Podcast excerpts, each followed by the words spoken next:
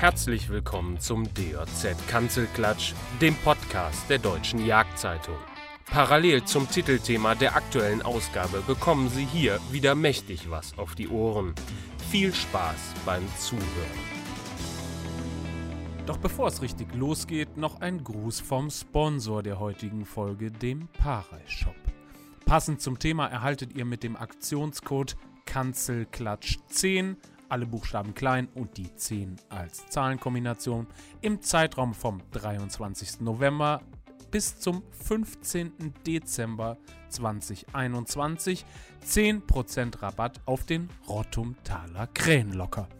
Damit könnt ihr die Rabenvögel dann auch akustisch locken und wie wichtig das ist, erfahrt ihr unter anderem in der jetzigen Episode des DRZ Kanzelklatsch.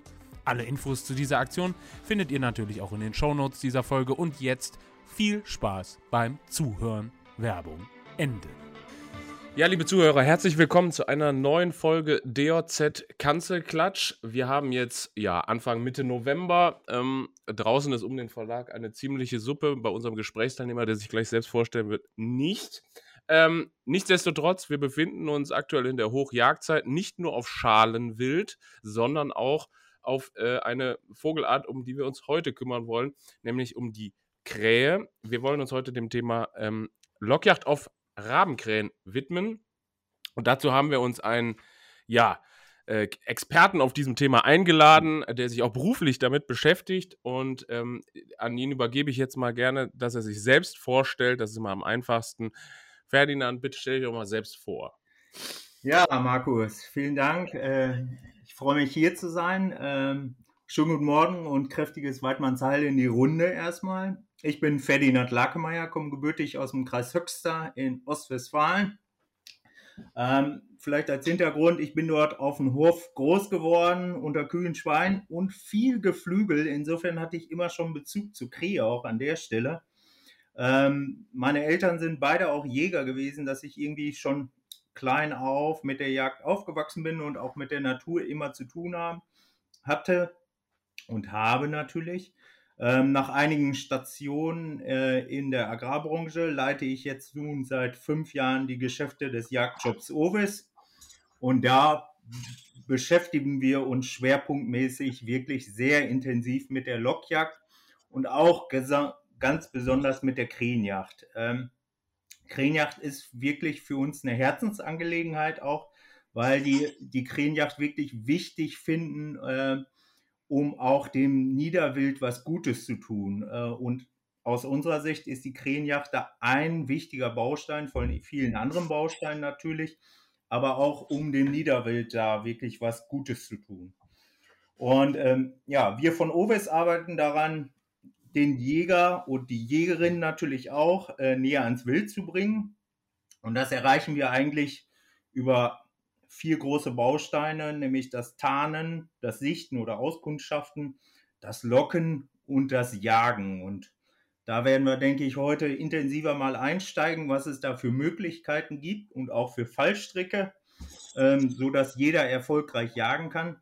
Denn die, die Krähe ähm, ist ja eigentlich in fast jedem Revier ähm, gegenwärtig und eine sehr interessante Wildart. Aber man muss auch berücksichtigen, die Krähe ist ein sehr schlaues Tier und äh, wenn man erfolgreich bei der Jagd sein will, äh, muss man sich ein bisschen vorbereiten und darf nicht zu blauäugig davor gehen. Ein alter Manier haben wir natürlich in, zu diesem Podcast auch wieder einen dritten Gesprächsteilnehmer eingeladen. Vielen Dank, Ferdinand. Ähm, an den ich mal gleich übergeben will. Peter, was macht denn die der Was macht der, mich, was macht mich genau, was ist meine Teilnahmeberechtigung in dieser Runde? Ich weiß ich wollte, ich wollte dir, ich wollte dir gerade die einleitende Frage stellen. Äh, dem Zuhörer und Leser und Fan der DOZ ist ja bekannt, dass du ein begeisterter Schalenwildjäger bist, insbesondere auf Schwarzwild bei Nacht. Das Pirschen hat es dir angetan. Wie sieht's denn um die Krähenjacht aus? Ja, Krähenjacht ist äh, ja leider sehr in Vergessenheit geraten. Also ich kann mich erinnern, Ui. Markus, dass wir mal zusammen äh, im Schirm saßen, noch in einem alten DOZ-Testrevier in Bad Camberg. Ja. Das war auch durchaus erfolgreich, war auch genauso ein Wetter, wie Ferdinand gerade in Münster hat. Und äh, das war eigentlich eine schöne Geschichte. Da verwenden wir auch immer noch ein paar Bilder von, aber ich würde nicht sagen, dass die letzte Krähenjacht war, die ich gemacht habe, aber es ist schon ein paar Jahre, liegt schon wohl zurück. Und äh, insofern, ja, ist wirklich die Frage, was mache ich hier eigentlich?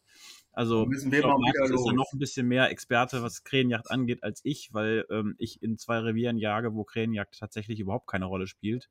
Vor allem das eine Revier, wo wir auch äh, wo Rotwild haben, ähm, äh, da kommen tatsächlich auch eigentlich gar keine Krähen vor. Also wir haben da zwar auch ein, zwei Höfe, die da sind in den Dörfern, aber da sind keine Silos oder sonst irgendwas und äh, also da sieht man mal ein Krähenpaar in den Feldern, aber das war es dann auch. Ne? Also einen großen Krähenschwarm gibt es hier nicht. Wohingegen hier in Singhofen um den Verlag herum, da haben wir eine Mülldeponie und da sieht man eigentlich regelmäßig auch einen riesen Krähenschwarm vermischt mit Dohlen, äh, wo man natürlich dann immer wieder Lust bekommt. Gerade letzte Woche habe ich den auch wieder fotografiert auf den Feldern. Aber ähm, ja, irgendwie, man muss sich ja zeitlich auch einteilen und die Schalenwildjacht, die nimmt ja auch genug Zeit, äh, Zeit ein, sage ich mal. Ähm, nichtsdestotrotz hätte ich auch wirklich mal wieder Lust, auf Krähen zu gehen. Ähm, ach so, Markus, das letzte Mal war genau, jetzt weiß ich, was das letzte Mal war. Das war letztes Jahr bei der, beim Predator McNap, den wir veranstaltet haben, äh, zwischen der wilden Hund und der DOZ. Ich war mit Kollege Falkaka unterwegs und äh, sehr erfolgreich übrigens. Ne? Sehr erfolgreich, ja. Wir haben also vielleicht für den geneigten Zuhörer, der das noch nicht weiß, was wir gemacht haben. Wir wollten, was war das Ziel? Wir wollten einen äh, ein, ein, Stück, Stück Haarraubwild. Haarraubwild, ein Stück Flugraubwild, ne? Also, ja, also legale, legal. Ja. also jetzt nichts Habichtartiges oder sowas. Ähm, und äh, ein, äh, ein Raubfisch, genau. Und wir haben es mit Ach und Krach haben wir es gewonnen, Falk und ich. Äh, dank Falk, der es wirklich geschafft hat, mit äh, einer wahnsinnigen Ausdauer äh, noch ein Barsch an Land zu ziehen am, am Rhein. Und ja, krähenmäßig waren wir ja nicht, nicht viel erfolgreicher. Wir haben es geschafft, eine Krähe vom Himmel zu ziehen. Ja? Also die erste Krähe, die haben wir sensationell doppelrohrig gefehlt. Äh, beide. Und äh, die zweite haben wir dafür aber wirklich, äh, ja, gut aus Korn genommen und haben sie dann auch beide, glaube ich, mit zeitgleichem Schuss haben wir sie dann vom Himmel geholt. Ja, so, jetzt reicht es aber auch mit meinem Intro. Ähm, der Experte ist eindeutig Ferdinand und das ist derjenige. Oh, jetzt klingt mein Telefon, obwohl ich Anrufbeantworter drin habe. Das ist jetzt eine Kollegin, die da unbedingt durchgestellt werden möchte. Ähm, die müssen ich übernehme mal gerade. Lassen. Bitte? Ich übernehme mal gerade. Ja, übernehme mal gerade, bitte. Ähm, Ferdinand, aber vielleicht zum Anfang. Also der Peter hatte ja eben äh, darüber geredet, äh, so ein bisschen, was für ihn den Reiz ausmacht. Und ähm, man sieht es auch in dem Video, also für alle Zuschauer, die die, die, die Aufnahmen zum Predator McNap gesehen haben, die haben gesehen, mit welcher Freude da äh, gejagt wurde und sich auch über den Jagderfolg gefreut wurde am Ende. Was macht für dich den Reiz bei der Krähenjacht aus? Oh, sehr gute Frage. Der Reiz an der Krähenjacht ist, ähm, dass die Krähe eine sehr schlaue Kreatur ist, eine sehr schlaue Wildart und neueste Forschungen besagen sogar, dass die äh, Krähe sogar vorausdenken kann äh, sprich äh, deine Handlung auch ein bisschen mit einplanen kann. Also muss man sich wirklich sehr viel Mühe geben, um die Krähe gerade bei der Lockjagd auch zu überlisten und erfolgreich zu bejagen. Und damit meine ich Krähenjagd, ähm, effektive Krähenjagd. Also vielleicht nicht mal eine Krähe irgendwo zufällig zu schießen, sondern gezielt dann Krähen zu bejagen und punktuell auch zu bejagen, wo es notwendig ist. Und ähm, da möchte ich gerne darauf eingehen, was Peter gesagt hat. Natürlich steht jetzt die Drückjagdsaison und dergleichen an. Das heißt aber nicht, dass es gute Zeitpunkte gibt, äh, die Krähe auch entweder währenddessen zu bejagen oder auch in der vor- oder nachgelagerten Zeit zu bejagen, wo in der Regel keine Drückjagdsaison mehr ist. Also man kann das gut miteinander, finde ich zumindest, kombinieren. Ähm, ja, und die Krähe ist wirklich anspruchsvoll, weil sie sehr lernfähig ist, sehr schlau ist und das macht irgendwie die Passion aus, mit der Krähe sich in die Krähe rein zu versetzen, wirklich versuchen, wie eine Krähe zu denken, um dann die Krähe am Ende zu überlisten und auch Strecke machen zu können. Mhm. Das ist für mich wirklich der Reiz. Mhm. Mhm. Äh, Ferdinand, wir pausen. Ja, vielen Dank, Ferdinand, für die, für die ja, Ausführung, die ich auch gut nachvollziehen kann. Dieses Überlisten ist, glaube ich, ein ganz, ganz entscheidender Punkt bei der Lockjacht. Ich glaube, das gilt nicht nur für die Krähe, auch bei der Blattjacht oder beim, beim Fuchsreizen ist es ja das, dieser Moment, wenn das Wild auf einen zukommt oder wenn man was richtig gemacht hat, dass das Wild zusteht, das ist einfach ja schon ein ganz besonderer Moment, der, oft, der nicht allzu häufig bei der Jagd ist. Peter, ähm, du hast ja jetzt auch zugehört. Was macht für dich denn den Reiz bei der, bei der Krähenjagd aus? Was ist das Besondere? es geht eigentlich in eine e, sehr ähnliche Richtung. Ne? Also äh, ich, ich finde es auch immer am, am, schönsten, wenn die Herausforderung groß ist. Also je größer die Herausforderung ist, wild ja. zu überlisten äh, bzw. zu erbeuten, desto, desto reizvoller ist eigentlich die Jagd. Und das finde ich das Besondere an der Krähenjagd, dass man, also dieser Moment im Prinzip, wenn du weißt, äh, da kommt jetzt eine Krähe oder es kommen mehrere Krähen und du musst jetzt das so schaffen, dass du für die sozusagen unentdeckt bleibst und es schaffst, dass die in Schussentfernung kommen und es dann auch noch schaffst, dann den vernünftigen Schuss dahin hinzulegen und eine Krähe zu erbeuten. Das ist für mich eigentlich der Reiz. Okay. Ja, man erarbeitet sich quasi den Jagderfolg. Das, äh, ich nenne es mal, das ist am Ende der Preis so ein bisschen. Ähm, und ähm, ähm, letztendlich ist es auch, finde ich, sehr weitmännisch, weil die Kreatur auf der anderen Seite immer auch noch eine gute Chance hat, das Blatt zu seinen Gunsten zu wenden. Hm. Hm. Aber, aber damit man zum Jagderfolg kommt, müssen ja einige Sachen beachtet werden und auch Vorbereitungen betroffen werden. Und du hast, du hast eben, Ferdinand, in deinen Ausführungen gesagt, diese vier Säulen, da hast du, da hast du, glaube ich, das Schlagwort Ausspähen oder sowas genannt. Was, wie, wie bereitest du eine Krähenjagd vor? Also ich habe jetzt ein, oder du hast ein Revier, wo du noch nie los warst auf Krähen. Ja. Wie gehst du denn an die Sache ran? Also es kommt gar nicht so selten vor, weil ich oft Kunden habe oder Bekannte auch habe, die relativ spontan äh, anrufen und sagen, entweder weil sie es vorher noch nicht gemacht haben und sagen, ich möchte Krähen jagen, aber weiß gar nicht so genau, wie das geht. Ähm, oder die Reviere haben, die echt Probleme haben, wo Krähen schlau geschossen äh, werden. Ich denke, da werden wir nochmal später drauf eingehen, was Schlauschießen heißt. Ähm, also wo es sozusagen schwierig ist, Krähen zu bejagen oder gerade stadtnahe Gebiete ist auch immer mehr eine Problematik. Und da komme ich dann hin und die sagen, ja, Ferdi, komm mal vorbei, ähm, ich will morgen Krähen jagen. Dann sage ich, oh, das ist immer schwierig insofern, dass man ad hoc los will, weil dann muss ich, die Vorbereitung ist die halbe Krähenjacht. Ähm, weil ähm, ich muss im Prinzip wie bei allen anderen Wildarten auch wissen, was passiert in meinem Revier. Wo sind interessante Plätze, wo ich überhaupt zum Jagderfolg kommen kann? Ähm, wie Peter eben so schön sagte, wenn ich natürlich in einem Hochwildrevier bin, wo ich kaum Möglichkeiten habe, dann muss ich mich sehr gut vorbereiten und zu schauen, wo sind denn die Krähen überhaupt? Oder stadtnahes Revier, wenn die Krähen aus der äh, Stadt ausfliegen in die Außenbereiche, da muss ich wissen, wo sind die Flugrouten, sprich, wo kommen die Krähen her und wo macht es dann auch Sinn, einen Tarnschirm und ein Lockbild aufzubauen, um dann meine Jagdchancen deutlich zu erhöhen. Denn was viele schon mal ähm, meinen, ja, ich habe da schon mal eine Krähe sitzen sehen oder fliegen sehen, lass uns da mal hinsetzen. Das schmälert den Jagderfolg deutlich und wenn ich mich dann morgens um 4 Uhr aus dem Bett quäle, äh, und dann äh, vielleicht äh, gar keine Krähe strecken kann, weil einfach schlecht ausgekundschaftet worden ist, dann ist das an dem Tag zumindest ein bisschen ärgerlich. Und das ist ein paar Mal passiert das auch. Das gehört ja zur Jagd dazu. Das macht ja auch die Spannung aus.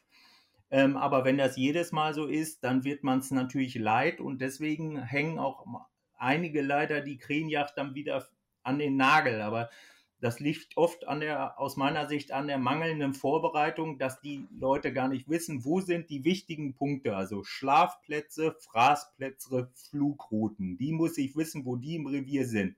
Und wenn mir der Revierinhaber das sagen kann, dann kann man daraus schon mal ableiten, wo könnte es interessant sein, in dieser Kombination dieser drei Punkte einen interessanten Jagdort auszusuchen. Und das sind in der Regel dann die Fraßplätze am Morgen. Und wenn man dann noch so Hotspots im Revier hat, wie eine Silomiete, eine Biogasanlage oder eine Müllkippe, dann ist das meistens Jackpot, weil da kann man sich sehr gut orientieren, weil die Krähen im Regelfall da seit Jahren dann ansässig sind und dort auch zuverlässig immer hinkommen. Aber wenn ich wir, glaube, ja. man, man, muss auch einfach sagen, es gibt, es gibt natürlich, wie du sagst, Hotspots nicht nur im Revier selbst, sondern es gibt auch Hotspot-Reviere, wo wirklich da was los ist mit Krähen und es gibt andere Reviere, wo wenig los ist. Und ja. dafür ist die Krähe, finde ich, ein ganz dankbares Wild.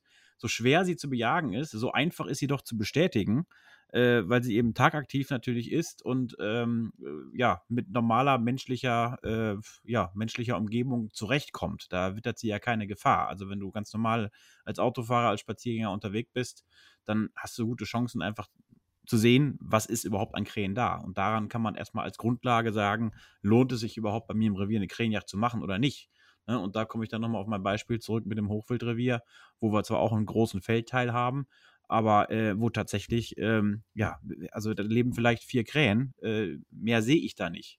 Und da muss man ganz klar sagen, natürlich könnte ich jetzt mit, ein, äh, mit der kleinen Kugel äh, irgendwie sagen, ich versuche diese Krähen da mal zu erwischen. Das könnte man machen, aber jetzt eine Lockjacht auf Krähen mit Flinte, äh, da muss man einfach sagen, das lohnt sich da nicht. Ja? Das, also da gibt es dann bessere Reviere, wo man das machen könnte.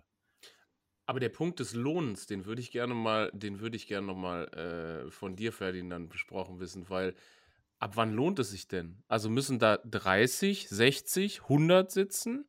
Oder, oder müssen es auch unterschiedliche Schwärme sein? Weil ich stelle mir jetzt vor, ganz häufig ist es ja so, du, man hat einen großen Flug oder einen großen Schwarm im Revier. Die ziehen morgens zum Fraßplatz. Wenn ich die jetzt einmal aufreibe, sind die dann nicht weg?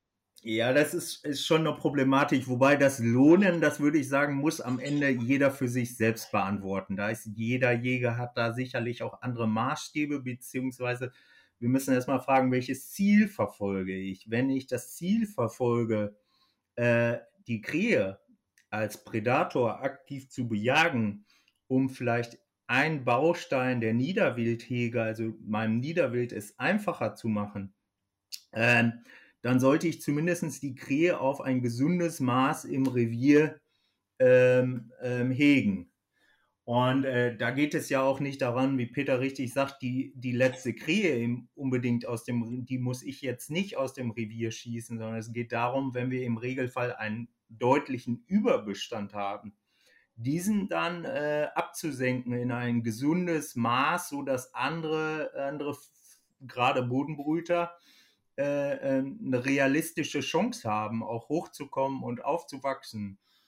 Und ähm, ich würde sagen, da kann es sich dann teilweise für ein, zwei Krähen schon lohnen. Wobei man muss auch ein bisschen die Jahreszeit berücksichtigen. Im Sommer ist es deutlich einfacher, hohe Strecken zu erbeuten, weil wir dann im Regelfall ja den Jungbesatz haben, sprich die jungen Rabenkrähen die dann unterwegs sind und die auch recht einfach zu bejagen sind, weil sie einfach noch nicht so erfahren sind. Ähm, wohingegen im Winter es dann schon oder im Januar, Februar, März schon deutlich schwieriger wird, weil dann äh, die, die Trupps der Krähen sich im Regelfall schon ausgelöst, äh, aufgelöst haben und wieder die Paare nur einzeln ziehen und dann in, gegebenenfalls auch nur wenige Krähen gestreckt werden, dann kann es sein, dass man nur drei, vier, fünf Krähen streckt. Aber das ist für mich dann auch ein vollkommen äh, ordentliches Ergebnis. Und das muss man von den jeweiligen Revierverhältnissen auch abhängig machen. Ähm, von daher würde ich jetzt nicht das an der Menge festmachen, sondern daran, was braucht man Revier. Mhm. Jetzt haben wir, jetzt hast du ja eben eingangs gesagt, ähm, es gibt diese Hotspots und es gibt auch, also es ist optimal, wenn der Jäger vor Ort die Flugrouten, äh, die, Fla äh, die Fraßplätze und auch die Schlafplätze kennt. Ja. Jetzt mal angenommen, du kennst die oder du bekommst die mitgeteilt. Wie geht's denn weiter? Dann äh, suche ich mir im Revier ähm, meistens Standorte aus, wo ich weiß, die sind geeignet für die Krähenjacht. Also erstmal, wenn ich weiß, da ist der Schlafbaum, dann äh, gucke ich, wo sind die, die, die Fraßplätze. Zum Beispiel neulich, wo der Mais entweder geerntet wurde oder äh, wo die äh, in den Mais kommt ja dann im Regelfall nachfolgende Frucht ein Weizen reingedrillt, äh, wenn die Äcker umgedreht werden dann ist es eigentlich sehr erfolgsversprechend, auf Krähenjagd zu gehen, weil dann die Krähen wirklich an den frisch bearbeiteten Stellen sind. Und da lohnt sich immer der Austausch auch mit den äh, Landwirten vor Ort, um zu wissen, wann passiert wo was. Um dann zu sagen, ja, das ist ein attraktiver Standort, da werden die Krähen sicherlich hinkommen. Und dann zu schauen, Schlafbaum ist da, sprich die Krähen brechen im Regelfall früh morgens von diesem Schlafbaum auf in Richtung der Fraßplätze, sprich Acker XY, der gerade at möglichst attraktiv erscheint. Ähm, da ist es übrigens auch wichtig, sich abzustimmen, weil es ist dann dumm, wenn man an einem Acker sitzt und gerade am Nachbaracker oder so gearbeitet wird. ähm, ja, manchmal kann das gut sein, weil gerade wenn, wenn frisch gearbeitet wird, sitzen da eigentlich immer Krähen, aber ähm, wegen Sicherheit. Aber auch äh, wenn jetzt zum Beispiel nur 500 Meter weiter gearbeitet wird, dann ist das natürlich ärgerlich, weil dann wird das eigene Logbild wahrscheinlich nicht ganz so gut angenommen werden als der frisch bearbeitete Acker. Insofern, da ist die Abstimmung immer wichtig. Dann äh, gucke ich mir dieses Umfeld, also ich muss mich erstmal auf einen Ort grob ein, einnorden, sage ich mal, im Radius von 200, 300 Metern, je nachdem, wie, wie das Revier auch von der Topografie ist. Dann, ich sag mal, hier im Münsterland ist es eher so, gibt es viele e-, Ecken und Knicks und Waldreihen. Ähm, schaue ich mir einen Ort auf, wo auch es wahrscheinlich ist, dass die Krähen dort gut einfallen können. Was, was nützt es mir, wenn ich da einen kleinen Acker habe, äh, drumherum aber dicke Eichen stehen und die Krähen erstmal aus einer Höhe von 60 Meter über meinem Schirm rüberfliegen und äh, im Zweifel mich eräugen können oder gar nicht in das Logbild einfallen, weil sie so hoch sind oder der Platz wirklich nicht optimal ist. Also ich versuche eine möglichst freie Fläche zu finden und äh, wo möglichst der Baumbestand gering ist, beziehungsweise am besten irgendwelche Hecken oder so sind, um dann den Anflug besser zu steuern und dann auch natürlich die Bejagung einfacher zu machen. Da, da vielleicht gleich mal die, die Rückfrage, weil ich glaube, das ist immer so ein, so ein, so ein Missverständnis, äh, oder heißt Missverständnis, ich glaube, da gibt es unterschiedliche Meinungen drüber. Ähm, ich habe das irgendwann mal gelesen irgendwo, dass es doch sinnvoll ist beim Krähenlockbild im Gegensatz zum Taubenlockbild, das eben auf offenem Feld äh, zu machen und dann den Stand eben auch auf offenem Feld äh, einzurichten.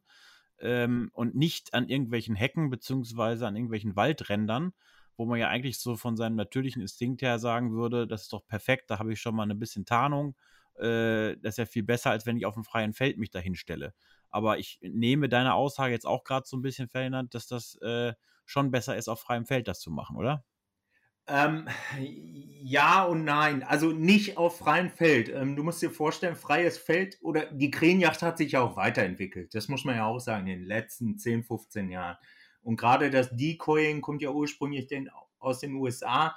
Da hat sich ja einiges getan auch. Ähm, Fakt ist, wenn ich einen Tarnschirm mitten auf, auf die freie Pläte stelle, dann fällt der natürlich erstmal per se auf als irgendein Objekt, was da natürlicherweise nicht vorher war. Und das merken die Krähen auch.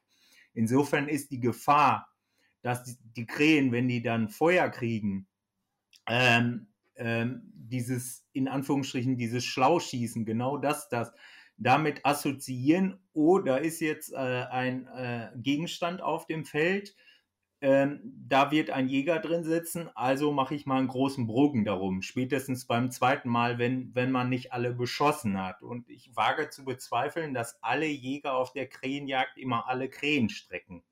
Da werden sicherlich auch mal welche abhanden gehen.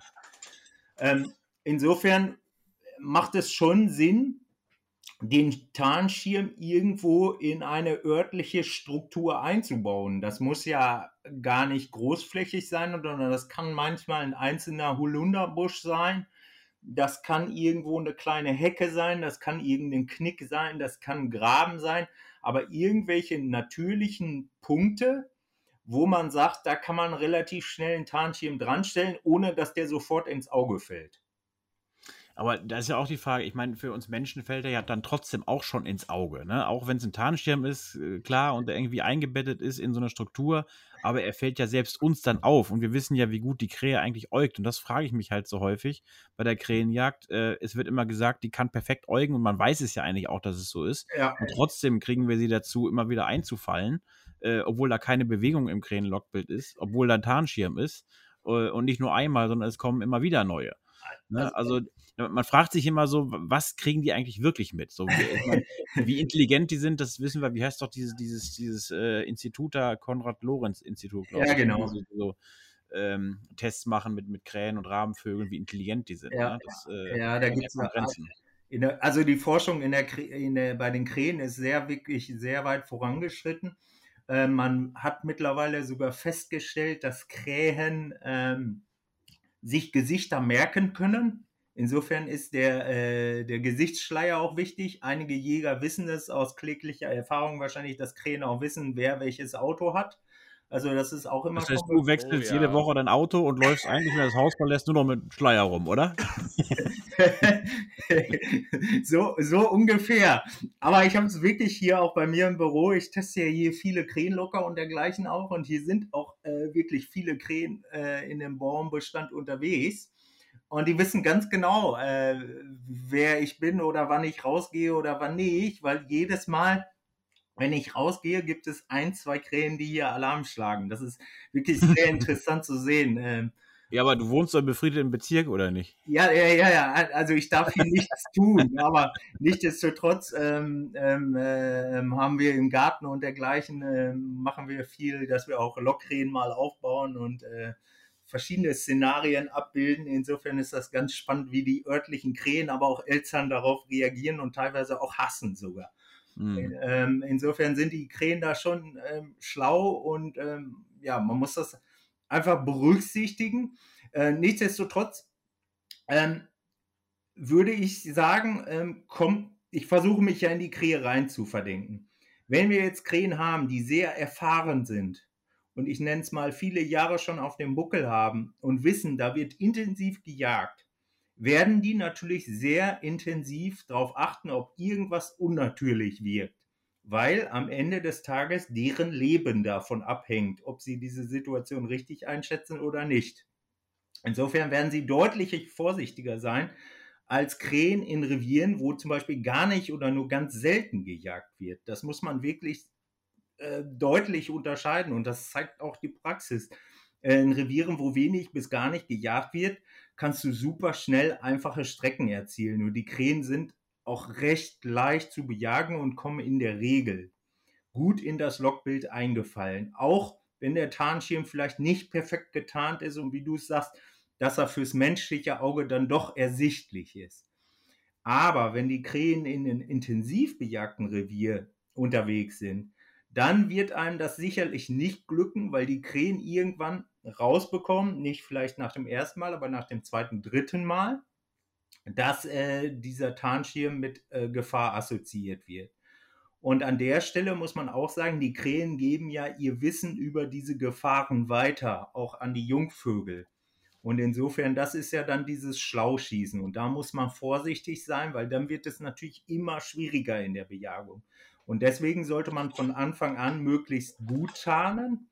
Sprich, den Tarnschirm mittlerweile ähm, gibt es auch gute Möglichkeiten, zusätzlich noch zu verblenden mit Zweigen, Ästen und dergleichen, sodass der in der in, als Tarnschirm so gar nicht mehr auffällt, sondern möglichst natürlich mit der Struktur einhergeht jetzt nochmal, ich, ich würde gerne mehr zu diesem Thema Tarnung wissen und, und, und Material, was ich da alles ja. mitnehmen muss.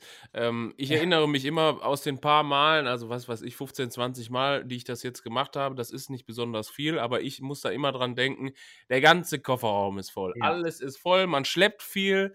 Ähm, was brauche ich denn? Nein, das ist, aber es ist einfach eine Jagd, die muss ich vorbereiten. Und ich habe sehr viel Stuff dabei, wenn ich das sehr intensiv mache. Aber was ist so die, ich sag mal, die Mindestanforderung aus deiner Sicht, die ich brauche? Was muss ich auf jeden Fall dabei haben? Also Minimalausrüstung ist aus meiner Sicht das Thema Gesichtstarnung und Handtarnung, weil ähm, wie mittlerweile die meisten Jäger wissen, ähm, auch von der Schalenwildjagd, ähm, wenn ich das Gesicht nicht abtarne oder zumindest verdecke, äh, sprich äh, mit einer Cappy oder mindestens einem Gesichtsschleier oder irgendeinen äh, Schlauchschal, dann äh, bin ich sehr weit auszumachen, weil der Kontrast eben zu meiner üblichen Jagdkleidung extrem hoch ist und ich sozusagen glänze wie ein Christbaum. Ähm, deswegen ist äh, Äh, Kopfbedeckung, äh, Gesichtstarnung und Handtarnung, gerade ähm, wenn ich irgendwas mit der Hand mache, die weißen Flächen sind unheimlich weit sichtbar. Das ist gilt sozusagen das, das Minimum. Gilt das nur für weiße Flächen, also Gesicht, oder gilt das auch für solche einfarbigen Sachen wie orangefarbene Peltor-Kopfhörer? Oh, ja, das geht. Das soll es auch geben. Ich habe auch schon Leute mit, ähm, mit Glückjachtklamotten im äh, Tarnschirm gesehen, äh, wo ich fast zusammengebrochen wäre. Ähm, vielleicht kurzer Exkurs. Ähm, das Auge des Vogels ist deutlich anders aufgebaut als das Auge des Menschen. Ähm, und das Auge des Vogels hat einen Sehzapfen mehr Sprich, ähm, erstmal können Sie damit ähm, sehen Vögel sehr gut Farben, anders als Schalenwild. Und äh, können auch im ultravioletten Lichtbereich, also Wellenlängenbereich, äh, Farben wahrnehmen, entgegen dem Menschen. Insofern muss man sehr wohl darauf achten, was man anzieht bei der Jagd und äh, je besser getarnt, ähm, ähm, desto wahrscheinlicher ist natürlich äh, oder je höher ist die Wahrscheinlichkeit von den Krähen nicht sofort eräugt zu werden. Und darum geht es im Prinzip einmal bei, den, bei der Kleidung sozusagen, den Jäger selbst möglichst unsichtbar zu machen oder nicht auffällig zu machen und die Konturen zu brechen des Jägers. Und der Tarnschirm dient sozusagen nochmal als zweiter Schirm, damit ähm, ähm, die Umgebung und den Jäger komplett mit, dem, mit, dem, mit der Umgebung ähm, eins werden zu lassen, sodass der Jäger als sich gar nicht äh, ersichtlich ist für die Krähen der Umgebung. Aber das, das stelle ich mir schon wieder ganz schwierig vor, weil ich habe ja eben gesagt, was, also als Markus gefragt hat, was macht für dich den Reiz aus, war das für mich ja genau das, dass man eben dann, wenn der Anflug kommt, so ruhig da sitzt, dass, dass die Krähen einen eben nicht eräugen. Und, und ganz oft ist es ja so, dass erstmal, die fallen ja nicht sofort ein, wenn sie kommen. Ne? Es ist ja häufig so, dass die erstmal dann über das Lockball drüber fliegen und erstmal gucken, in ja. so einer, äh, ja, in so einer Distanz, wo man, wo ihnen keine Gefahr droht, so 50, 60 Meter, was man natürlich auch genau weiß. So, und dann fliegen die nochmal drüber und ich denke mir die ganze Zeit, mein Gott, wir sitzen auf unseren Sitzhockern und trotz Tarnung äh, ist ja unsere menschliche Kultur ganz normal da. Ne? Und dann liegen da noch Schrotpatronen rum oder Packungen davon und ähm, also so richtig optimal ist es ja eigentlich nicht. Also richtig optimal ist ja dahingehend nur so, eine, so ein Gilly-Suit oder sowas, ja, wo oh, du nee, dann, um Gottes Willen. um Gottes Willen, sagt er. Ja, ja also im Gilly. Spricht mal dagegen. Was, also, wie sieht denn da wirklich die optimale Tarnung aus? Also, also die optimale Tarnung sieht im Prinzip aus, äh, irgendeinen Camouflage, entweder Überzug oder gleich Camouflage-Kleidung, die am besten mit der Umgebung harmonisiert. Sprich, wenn ich eher äh, in, am Busch oder Waldgegenden äh, jage, dann eher ein grünliches Tarnmuster, im besten Fall sogar ein 3D-Anzug äh, oder dergleichen, dann äh, wirkt das nochmal ein bisschen natürlicher. Ähm, und wenn ich eher im Bereich Schilf oder get helles Getreide in Richtung, ich sag's mal, Erntejacht gehe, dann eher was äh, Max 5 Muster, eher was helleres in Anführungsstrichen, um möglichst in die Umgebung ein einzupassen. Äh, das kann, gibt es dann als Tarnanzüge, die man über die übliche Jagdkleidung hat. Wer zum Beispiel keine Standard-Tarnkleidung mag, der kann das nutzen. Oder halt direkt äh, äh, zumindest Oberteile, äh, die äh, Tarnfarben oder Camouflage aufweisen. Auf jeden Fall eine Kopfbedeckung. Äh, ich nehme meistens irgendeine Maske in Kombination mit einer Cappy, weil dann habe ich es gerade auch, wenn die Sonne ähm, ähm, ähm, morgens ist und manchmal ähm, ähm, der Schirm so steht, dass die Sonne da reinleuchtet äh, oder ich in die Sonne schauen muss, dann hilft mir der Schirm auf jeden Fall. Weiter und der Schirm nimmt schon mal ein bisschen von insgesamt von dem Gesichtsbereich dunkelt der ab. Ähm, auf keinen Fall ähm, äh, Signalfarben nehmen, weil ähm, wie gesagt die die ähm, die Vögel das sehr gut wahrnehmen können und das äh, äh, meilenweit für die wirklich sichtbar ist. Und ähm, ja, dann ein, äh, ein guter Sitzstuhl ist auch wichtig, weil man in der Tat äh, teilweise lange wartet, bis der Anflug dauert oder auch ähm, bequem natürlich warten will. Und da ist ein äh, Sitzstuhl auch wichtig, der es ermöglicht, möglichst schnell auch aufzustehen. Es gibt ja diese Party-Klappstühle, die eignen sich zum Beispiel mit Getränkehalter nicht. Ja, mit Getränkehalter, genau. Ähm, die eignen sich halt gut zum Getränkehalten und zum Bier trinken, aber weniger zur Krähenjacht, weil äh, ja, vor, allem, vor allem, wenn man dann auch Ü100 Kilo oder Ü120 Kilo ist, dann hat man es ja immer schwerer, da hochzukommen. Ne? So, so sieht es nämlich aus. Wenn dann die Krähe nämlich angeflogen kommt, die kündigt sich leider ja manchmal nicht so schnell an oder oft an und ist plötzlich da.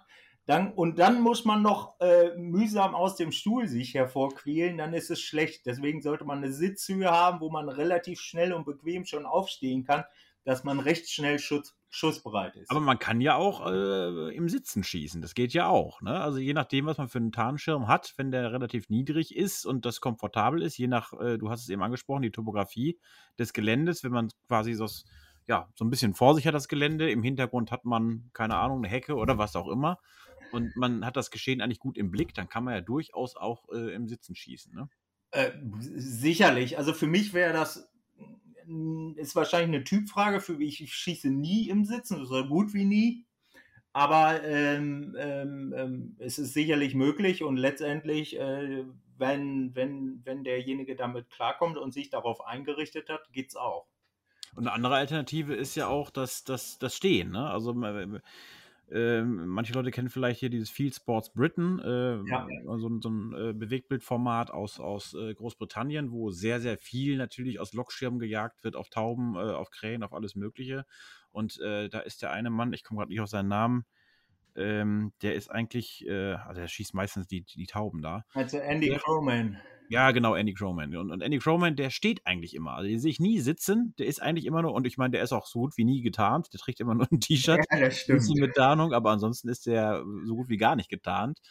Äh, und der steht eigentlich immer. Und das ist natürlich, da muss man sagen, da ist man sofort bereit.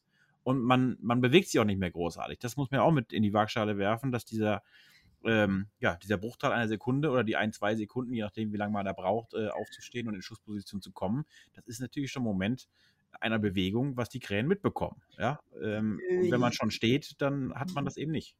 Ja, ja, nein. Also, ähm, ich würde sagen, da kann man sich vieles auch, ich sag mal, was vielleicht von der Drückjagd viel perfektioniert wurde oder man hat da ja auch nur ein gewisses Zeitfenster, um erfolgreich Strecke machen zu können. Das ist ja beim Tarnschirm nicht anders. Ähm, das Gute ist beim Tarnschirm, wenn ich, ähm, äh, wenn ich gut aufpasse und die Krähen rufen, und ich auch mit dem Krähen locker vielleicht arbeite, dann kann ich ungefähr absehen, die Krähen sind im Anflug oder es kommen Krähen. Dann kann ich mich ja schon vorbereiten. Dann mache ich es so, dass ich im Regelfall fertig bin und dann auch schon aufstehe und mich dann in leicht gebückter Haltung hinter mit dem Schutz des Tarnschirms aber schon parat mache. Sprich, wenn die Krähen dann die richtige Distanz, die richtige Schussdistanz, sprich 20 Meter, circa oder weniger, ähm, je nachdem, wie, wie vertraut die Krähen dann sind, ähm, einfallen, dass ich dann nur noch die Waffe aus dem Schirm kurz rausheben muss und dann schon schieße.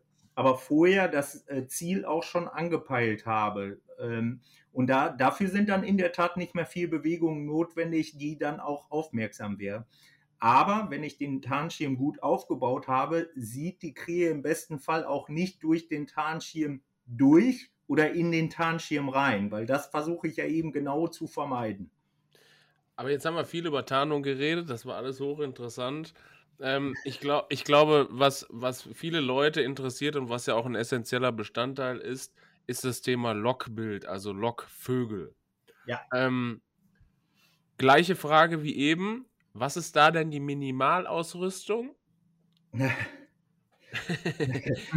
es geht ja um Anzahl der Vögel, es gibt ja verschiedene Modelle, es gibt beflockte und unbeflockte Krähen, es gibt so Wächterkrähen, die ich in den Baum stelle, all sowas. Es, es gibt bei Lockvögeln, gerade bei der Krähen, ja einen Satz, Alter, da werden die sagen, das muss der jetzt als, als, Geschäftsmann, als ja. Geschäftsführer von Obi. Wir sehen schon die Dollarzeichen in deinen viel, Augen. Genau, viel hilft. Muss aber auch, es muss, es muss natürlich auch trotzdem noch realistisch sein. Also sag jetzt nicht nein. 100 Lockkrähen, aber nein, sag mal irgendwas, nein, was auf keinen Fall. Also so, so gehen wir auch nicht dran. Wir wollen ja von Ovis äh, die Leute näher ans Wild bringen.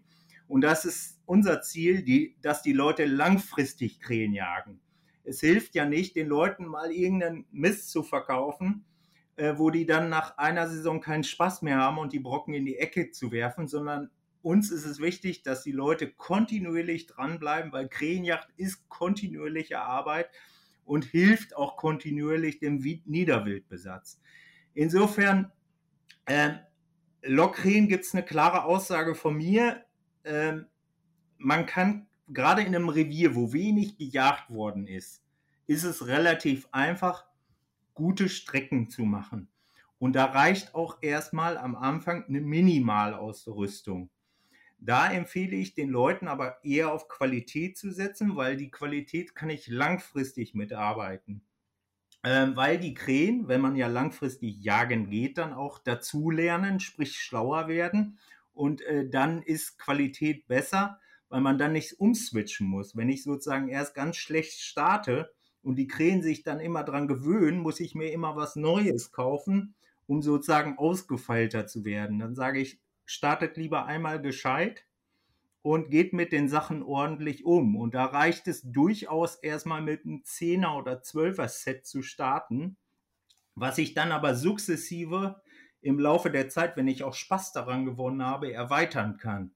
Und dann, klar, ähm, wenn man natürlich später intensiver jagt und große Schwärme oder dergleichen hat, ein Logbild von 30, 40, 50 Krähen ist natürlich deutlich weiter sichtbar als ein Logbild von zehn Krähen, weil am Ende geht es darum, die Krähen auch der Umgebung zu reizen und denen zu suggerieren, dort ist ein attraktiver Fressplatz und die Krähen der Umgebung sind da. Also, das ist wie ein bisschen dieses Grabbeltisch-Gefühl. Äh, äh, wollen die Krähen da auch hin äh, mit der Aussicht auf leichte Nahrung oder was zu verpassen? Und was ist das, was sind das denn genau für Lockvögel? Also du hast die Zahl also, genannt, 10, 12 ist ein guter Start. Äh, aber was sind das denn für, für, für also, Vögel? Ja. Wenn, wenn ich empfehle, ich würde immer sagen, nehmt mindestens einen beflockten Vollkörperlockvogel, weil der schon am natürlichsten aussieht. Mhm. Beflockt deswegen, weil ähm, ähm, wenn ich äh, Feuchtigkeit oder Wasser da drauf habe, dann ist die Gefahr äh, der Reflexion da. Und das wirkt halt unnatürlich. Ich sag mal, du siehst in der Natur keine glänzende Krähe, äh, weil die das Gefieder immer sauber haben. Deswegen muss man auch tunlichst aufpassen, dass man keinen Dreck oder keine Erde an den Lockvögeln hat, weil das wirkt auch unnatürlich. Ähm, also eigentlich eine Krähe, die verdreckt ist, sieht man eigentlich nur, wenn sie krank ist. Ansonsten sind die natürlich immer sauber im Gefieder, weil die Flugfähigkeit da natürlich maßgeblich von abhängt. Was man schon sieht bei den Krähen, ähm, gerade wenn die Sonneneinstrahlung, die haben so ein leicht metallisch-bläuliches Leuchten.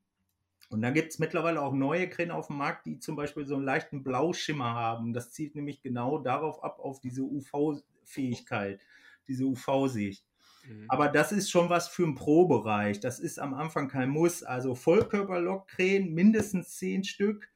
Am besten natürlich, um eine Variabilität zu haben, einen Krähenmix, so nennen wir das, wo verschiedene Krähen mit verschiedenen Körperhaltungen sind, weil im Regelfall die Krähen sehen ja nicht alle gleich aus, die sind beschäftigt, die sind, die einen suchen Futter, einer äugt mal dahin, der andere äugt dahin. Ähm, und ähm, wenn ich halt verschiedene Lockvögel habe, habe ich halt langfristig auch die Möglichkeit, mein Lockbild neu zu strukturieren sprich variantenreich. Wenn ich das Logbild jedes Mal gleich aufbaue, dann ist die Wahrscheinlichkeit sehr hoch, dass irgendwann die Krähen verstehen, oh, hier, er ist schon wieder da mit seinen zwölf Lokkrähen, die alle nach Süden gucken, so nach dem Motto. Und Stichwort, Stichwort nach Süden gucken. Äh, spielt der Wind eine Rolle bei der Ausrichtung äh, des Logbildes aus deiner Sicht? Und wie weit wird der vom Schirm aufgebaut, das Logbild? Ja, da scheinen sich ja so ein bisschen die Geister. Ähm, ich bin der Meinung, äh, ja, man muss Wind immer berücksichtigen, bei allen Jagdarten, auch bei der Krähenjagd. Es ist aber nicht so extrem wie bei der Gänsejacht. Bei der Gänsejacht muss man ja extrem darauf achten, weil der die ganz per se ein sehr schwerer Vogel ist, sprich von der, von der, von der Thermik bzw. von den Windverhältnissen, um überhaupt in die Luft zu kommen, ist er da äh, maßgeblich beeinflusst. Die Krähe ist aber relativ leicht und das sieht man auch, wenn die Krähe abdreht, äh, dann orientiert die sich nicht nur am Wind, sondern kommt auch aus anderen Richtungen. Äh, Nichtsdestotrotz, wenn jetzt starker Wind weht oder so, sollte man das schon berücksichtigen, beziehungsweise muss man sich auch fragen, ob die Krähenjacht dann überhaupt Sinn macht.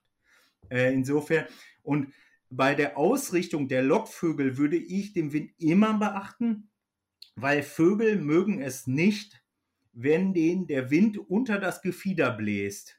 Das ist nämlich unangenehm, weil das Gefieder ist ja so aufgebaut, wenn du von hinten sozusagen reinpustest, das kann man auch mal bei einem geschossenen Vogel machen, äh, dann kommt der Wind direkt an die Haut und das ist natürlich dann frisch und kalt für die. Mhm. Und wenn der aber mit dem seitlich zum Wind oder entgegen dem Wind steht, dann hast du das Problem nicht. Und so würde ich dann auch die Lockvögel positionieren.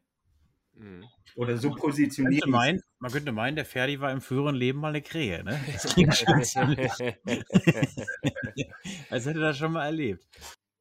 Ja, Ferdi, ich habe aber noch eine Rückfrage dazu zum Aufbau des Lokbildes. Und zwar, wir hatten ja ganz zu Anfang, hattest du darüber gesprochen, ähm, Lokjacht im Sommer äh, ist vielleicht ein bisschen einfacher, weil, die, weil der Anteil der Jungvögel in den Schwärmen höher ist. Jetzt dazu eine Rückfrage. Hat das irgendwelche Auswirkungen auf den Aufbau von Lokbildern? Ja, absolut. Also ähm, das Verhalten der Krähen im Sommer ist ja deutlich anders als das Verhalten im Winter. Ähm, sprich, äh, im Sommer haben wir die ganzen Jungvögel ja dabei. Ähm, dort ist es generell erstmal einfacher, die Krähen zu bejagen. Und im Winter haben wir teilweise Schwärme und dann wieder ins Frühjahr reingehend, also zu, zum Ende der Saison, äh, Februar, März, wenn es dann schon wieder draußen wärmer werden kann, dann bilden sich ja wieder schon die Pärchen. Das heißt, die Krähen sind gar nicht mehr in den großen Trupps dann im Zweifel unterwegs. Das heißt, ich orientiere mich immer beim Aufbau des Logbildes an der Natur und schaue vorher, wie viele Krähen sind denn wirklich vor Ort bei mir im Revier zusammen und versuche das dann möglichst realistisch wieder abzubilden. Aber tendenziell ist es so, dass äh, je später die Jahreszeit, desto kleiner wird das Logbild. Also im Winter gehen wir teilweise mit einem Logbild von drei bis fünf Krähen nur raus. Aber dann sehr hochwertige Krähen oder auch sehr große Krähen, dass diese möglichst natürlich weit sichtbar sind. Und, und jetzt nochmal eine Frage, weil es mich persönlich auch interessiert. Es gibt ja, es gibt ja bei den Decoys allerhand Vögel, also auch Wächterkrähen, äh, dann gibt es äh, Krähen, die sich so teilweise bewegen. Äh, ist das für dich wichtig? Also ja. benutzt du sowas auch? Ja, ja also ich benutze natürlich die ganze Bandbreite alleine schon, weil wir bei Ovis immer sagen, äh, wir wollen nur das verkaufen, was wir selber auch getestet haben oder genutzt haben, um da selbst von überzeugt zu sein, welchen Nutzen oder Mehrwert diese Produkte auf der Jagd bieten. Und ähm, da nutzen wir in der Tat verschiedene Formen, ähm, um einfach das Logbild interessanter zu machen. Ich sag mal, klassischerweise sind den meisten die Vollkörpercreme bekannt, die alle in eine Richtung schauen.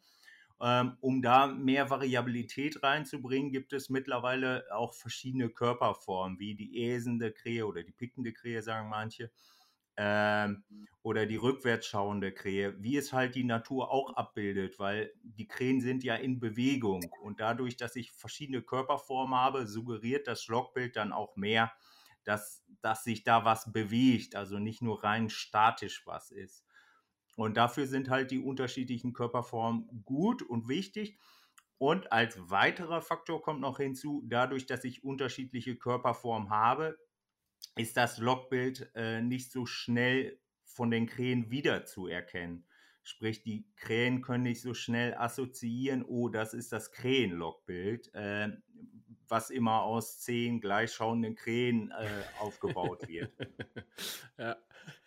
Wie, wie, wichtig ist denn eigentlich Bewegung? Weil ich meine, aus, aus, menschlicher Sicht ist es ja immer ein sehr statisches Bild, ne? Diese ja.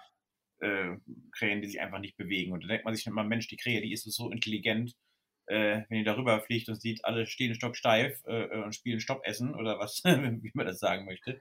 Ähm, da, da stimmt doch was nicht.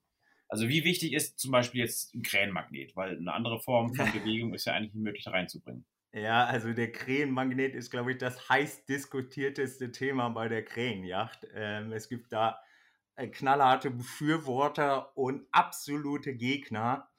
Äh, wie so oft äh, muss man darauf antworten, es kommt drauf an. Unsere Erfahrung ist, dass der Krähenmagnet gut funktioniert. Allerdings muss ich den Krähenmagneten auch richtig einsetzen. Sprich, äh, der, der Vorteil des Krähenmagnets ist, dass er halt, ähm, für die, die es nicht kennen, der Krähenmagnet ist, sind jeweils drei Krähen, die auf einem, mit einem äh, Draht auf einem Motor montiert sind und dann immer in gewissen Abschnitten dieser Motor sich dreht und dadurch die Krähen äh, Bewegung kriegen und sich hin und her bewegen und dadurch etwas natürlicher wirken als jetzt ein statisches Logbild. Da muss man die Gesetzeslage beachten, oder? Also nur, da würde ich, wollte ich noch kurz einhaken, das ist ganz wichtig. Also Gesetzeslage muss man natürlich generell immer ja. beachten äh, ja. und teilweise ist das auch in den Bundesländern unterschiedlich. Ja. Nach meinem Kenntnisstand ist der Krähenmagnet aber kein Thema mehr, der war mal ein Thema. Ähm, insofern ähm, ist das auch abgedeckt, weil das keine natürlichen Lockvögel sind. Da machen manche Gesetzge äh, Bundesländer Unterschiede sondern einfach ähm, ähm, Attrappen sind und die dürfen auch auf so einem Motor genutzt werden, okay, ähnlich okay. wie ein Krähenkarussell oder ein Taubenkarussell. Es dürfen nur keine natürlichen Lockvögel drauf sein. Also natürlich im Sinne keine echt geschossenen Tiere. Und ähm, das Wichtige ist halt die Bewegung. Und ähm, ähm, die Krähen stehen ja in der Natur auch nie still, sondern sind immer in Bewegung, indem sie im Regelfall systematisch ein gewisses, gewisses Gebiet nach Nahrung oder dergleichen absuchen. Und das versuchen wir natürlich mit dieser Bewegung nachzuahmen. Also einerseits Natürlichkeit herzustellen und andererseits den Wiedererkennungswert äh, rauszunehmen, beziehungsweise durch die Bewegung äh, nicht zu haben. Mhm. Ähm, da ist aber die Gefahr bei dem Krähenmagnet, wenn ich den natürlich immer gleich positioniere und immer ein gleiches Logbild aufbaue und dann noch vielleicht nicht perfekt schieße, dass recht viele Krähen wegkommen, dann ähm, hat man natürlich schon wieder äh, einen hohen Wiedererkennungswert bei dem Krähenmagnet, weil äh, dann anhand dieser gleichbleibenden oder Bewegung werden die Krähen irgendwann verstehen und assoziieren, oh, der Krähenmagnet steht dort im Logbild, also ist dort der Jäger. So schlau sind die Krähen. Wenn ich aber den Krähenmagnet immer anders einsetze und mal einsetze, mal nicht, dann ist unsere Erfahrung, dass der sehr gut funktioniert, weil diese Bewegung halt auch von den Krähen der Umgebung ähm, wahrgenommen wird und auch weit sichtbar ist und auch auf das Logbild aufmerksam machen. Jetzt haben wir allerhand über Lockvögel, den Aufbau eines Lockbildes und so weiter gesprochen. Ganz wichtig ist aber natürlich auch das Thema des Schießens, Waffe und Munition.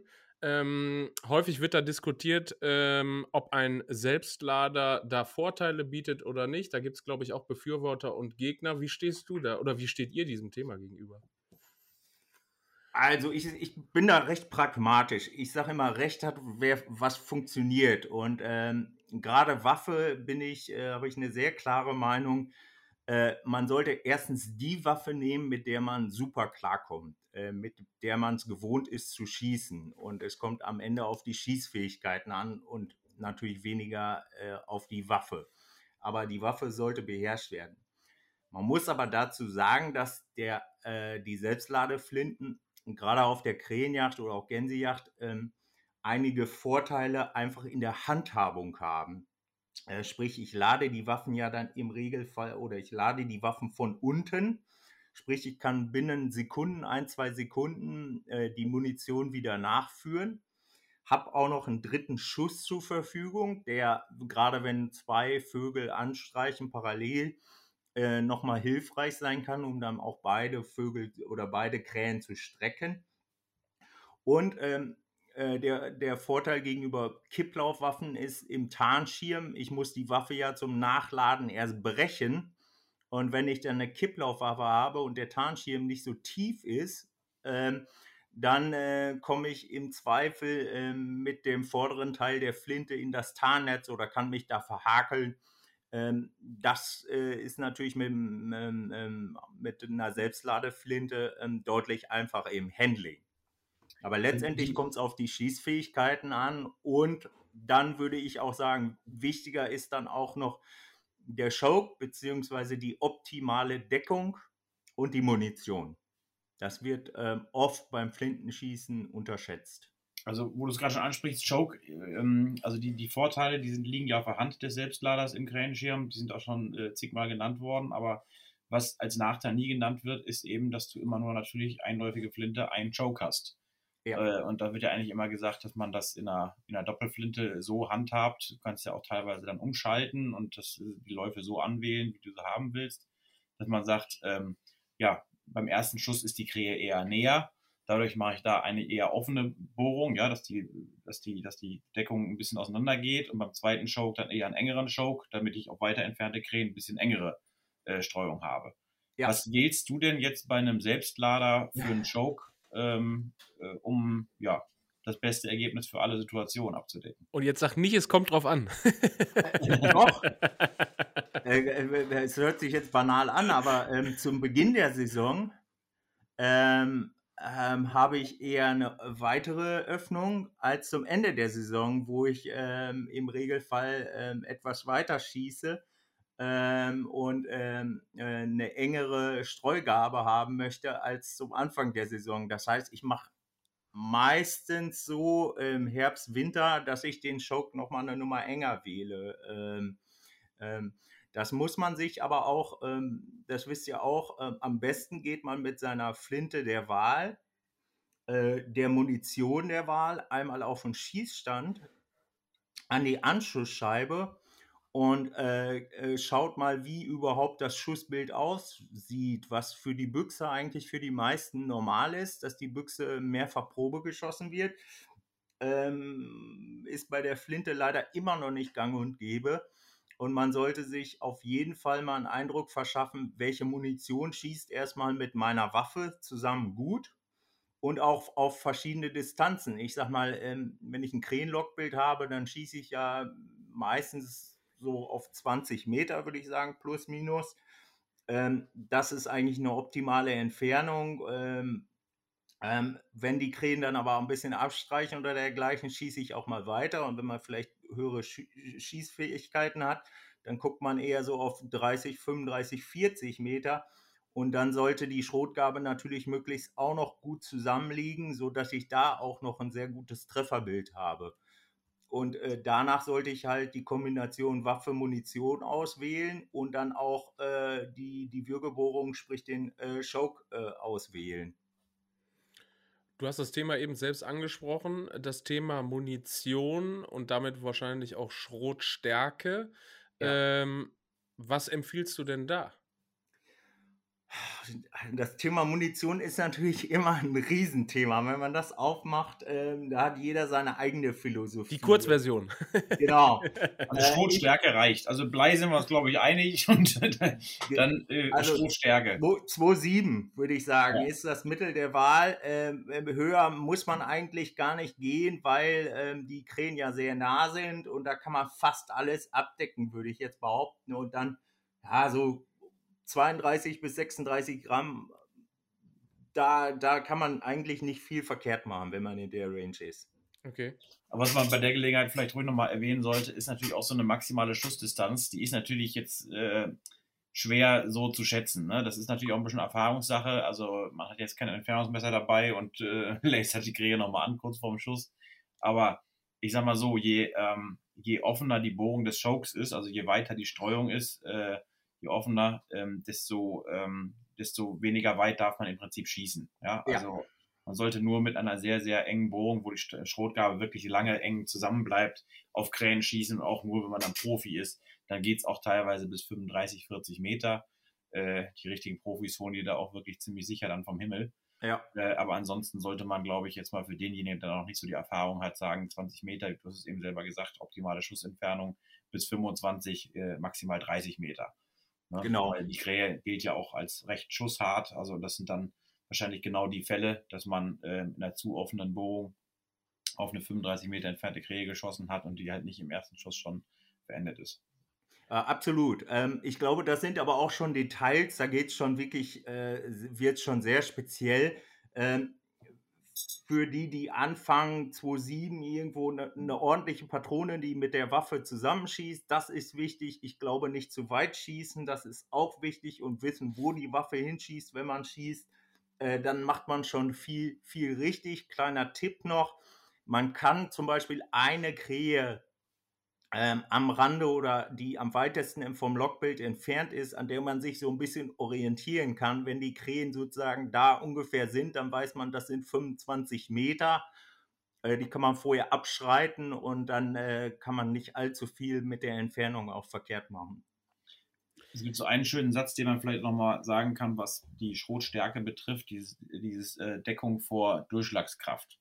Ja. Ne? Also, dass man einfach, ist ja logisch, je äh, kleiner die Schrote sind, desto mehr passen in die Hülse.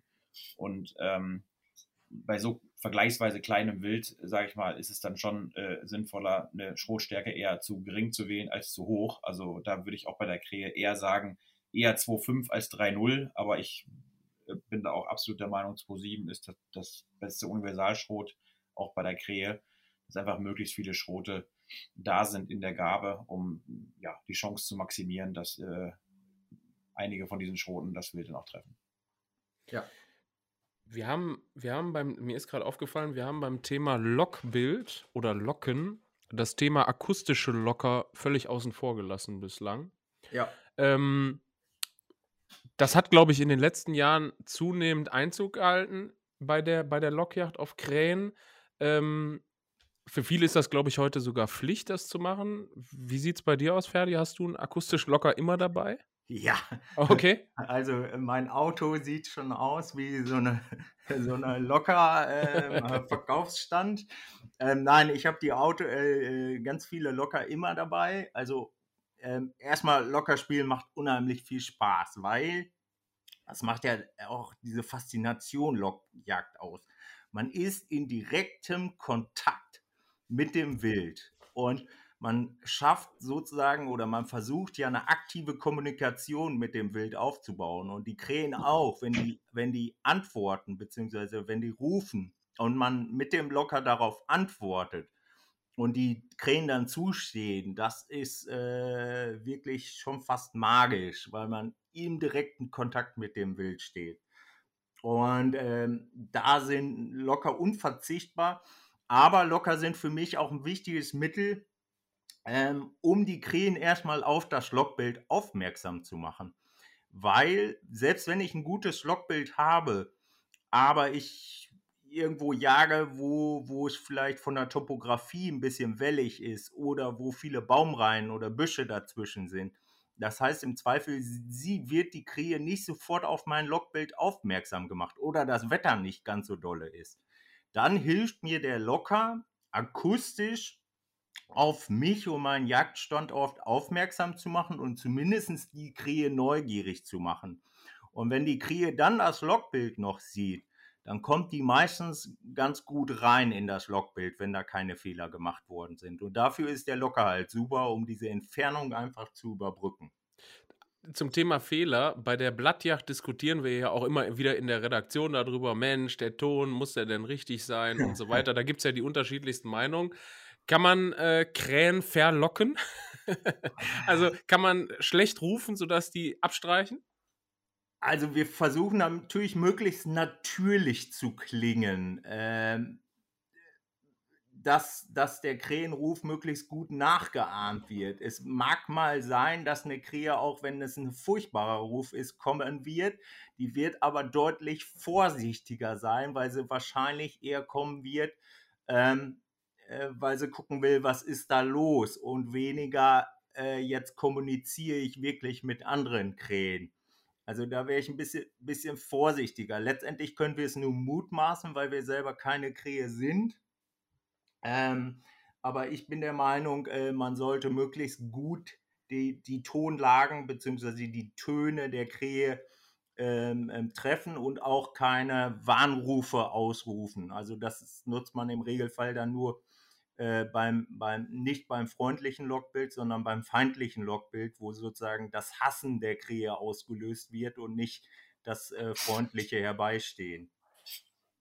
Ich glaube, das mit dem, mit dem Hassen, das ist ein ganz gutes Stichwort auch, um mal ein bisschen Varianzen da reinzubringen in so ein Krähen-Lockbild, beziehungsweise die Art und Weise, wie man Krähen bejagt. Gerade wenn man es in einem Revier sehr intensiv macht, ja. dass man vielleicht auch mal andere Strategien hat äh, mit, äh, ja, mit dem äh, alten Lock-Uhu. Das ist ja bei vielen in Vergessenheit geraten, aber funktioniert auch durchaus ganz gut. Ja. Was sind deine Erfahrungen da, Ferdi? Gibt es da vielleicht Alternativen zum klassischen Lockbild? Äh, ja, also wir haben ja mit den normalen Krähen ist ja das klassische freundliche Lockbild, wo wir sozusagen auf äh, Futterreize und äh, Attraktivität setzen. Ähm, beim feindlichen Lockbild äh, versuchen wir, äh, die, die Krähe zum Hassen zu bringen. Äh, man kann das schön auch in der Natur beobachten, wenn zum Beispiel ähm, ähm, Greifvögel durch ein Krähenrevier ziehen, dass die Krähen dann diesen Greifvogel attackieren und äh, das machen wir uns dann auch beim feindlichen Logbild zunutze. Sprich, wir nehmen irgendeinen Beutegreifer. Äh, klassisch historisch gibt es da die Hüttenjagd mit dem Uhu, der halt äh, an ein Logbild platziert wird. Und dann wird im Regelfall, um es noch besser oder das Hassen noch mehr zu, herauszufordern, dann eine Krähe, ähm, entweder eine Attrappe oder eine geschossene Krähe äh, unter dem Uhu platziert, äh, so dass dann die Krähen, wenn die vorbeikommen, wirklich auf den Uhu hassen wollen und um sozusagen äh, ihn zu verjagen. Ähm, das geht auch mit, mit einer Fuchsattrappe ganz gut oder mit einem Falken oder Bussard, also was, was man da an, an, an, an, an Raubwild sozusagen, ähm, Raubzeug ähm, da hab, aufstellen kann. Und, ich habe es äh, sogar mal mit einem apportierenden Hund erlebt, mehrfach. Also ein kleiner ah, okay. Muscle Terrier, der die Krähen apportiert hat und die Krähen haben dann auf den Terrier gehasst. Das war ganz interessant. Ja gut, wenn die mitten, klar, wenn die natürlich, wenn eine Krähe da äh, gerade gestreckt worden ist und die das mitgekriegt haben, ja, dann, dann, dann ist das so. Und da, da sind die Krähen auch sehr angriffslustig. Dieser Terrier hat sogar die Fähigkeit, die Krähen, äh, also die Strecke zu legen direkt. Der hat die wirklich so ungefragt, hat er die in einer Reihe abgelegt. Das war wirklich faszinierend. Aber ja, das ist natürlich nicht schlecht, allerdings für den Wiedererkennungswert der anderen. Ja, wir waren ja in der Deckung. In der Deckung. Also im Maisfeld war das drin. Das okay. war für die Krähen nicht, äh, nicht zu sehen. Aber okay. egal. Ähm, Nein, eine Sache fand ich noch ganz interessant, das habe ich irgendwo mal gehört oder gesehen, dass jemand mit McDonalds-Müll auch ganz erfolgreich war äh, auf Krähen. Ja. Ähm, muss ja nicht wirklich was an, an, an äh, Essbarem drin sein. Man kann ja einfach so mal ein bisschen McDonalds-Tüten auslegen. Das funktioniert sicherlich so im Industriegebiet neben der McDonalds-Filiale sehr, sehr gut. Wird sowas auch funktionieren mitten auf dem platten Land, wo sowas nicht in der Nähe ist, dass man irgendwas, ich meine, Krähen sind ja neugierig, dass man da irgendwelche Müllsachen auslegt oder irgendwas anderes oder vielleicht auch eine Rehdecke oder sowas. Geht ja. das? Mich würde also auch interessieren, ob es auch mit Burger King-Tüten funktioniert. ja. Das kommt auf die Burger an. ähm, also ich, ich kenne das auch. Ähm, ich kenne auch welche, die das aktiv praktizieren und davon überzeugt bin, ich selber mache es nicht, ähm, weil wir den Fall jetzt nicht haben, dass wir zum Glück so viele Tüten da rumliegen haben. Ich weiß aber von welchen, die davon überzeugt sind und dass es bei denen auch funktioniert. Äh, ich sage immer, äh, man muss halt schauen, wenn natürlich in der Umgebung ähm, da sowas vorliegt, wo sozusagen die Krähen einfache Nahrungsquellen haben und die Krähen wissen, das lohnt sich und die sind sozusagen darauf konditioniert dann wird das auch funktionieren. Das ist genauso wie mit Müllkippen und dergleichen. Ähm, wenn ich bestimmte ähm, Anreize habe und die sozusagen nachbauen kann oder imitieren kann, dann würde ich die in das Logbild integrieren. Wenn die dort in der Region aber nicht üblich sind, dann würde ich sagen, wird das höchstens äh, Neugierde auslösen, aber äh, nicht unbedingt das Zustehen fördern, beziehungsweise dann habe ich auch wieder die Gefahr, wenn ich das immer so mache, dass die Logbilder halt recht schnell einen hohen Wiedererkennungswert haben. Das ist ein gutes Stichwort. Wir hatten, wir hatten die ganze Zeit über Varianz, über Wiedererkennungswert, über unterschiedlichen Aufbau von Logbildern und so weiter geredet. Du hast immer wieder bei deinen Ausführungen das Wort Schlauschießen genannt. Was ist das? Was kann ich mir denn darunter vorstellen? Ja, letztendlich ähm, ist das Schlauschießen umgangssprachlich der Begriff für eine Konditionierung. Sprich, äh, die Krähe hat äh, mit, irgendeiner, äh, mit irgendeinem Logbild, also gleichschauendem Logbild oder einem Auto oder einem Jäger eine, eine Assoziation und weiß, dort ist dann eine jagdliche Handlung und sie muss sich tunlichst fernhalten, sprich äh, weiten Abstand halten. Ähm, das ist meistens äh, bei Autos sieht man das sehr häufig. Man weiß aber aus der Krähenforschung mittlerweile, dass Krähen sogar Gesichter sich merken können. Und insofern ähm, äh, ähm, ähm, ist die Krähe an der Stelle schlau geschossen worden oder es wurde geschossen, aber die Krähe wurde nicht gestreckt und insofern ist sie weggekommen und die Krähe hat dazugelernt und dieses Wissen wird auch weitergegeben. Aber habe ich das bei Schwärmen nicht immer?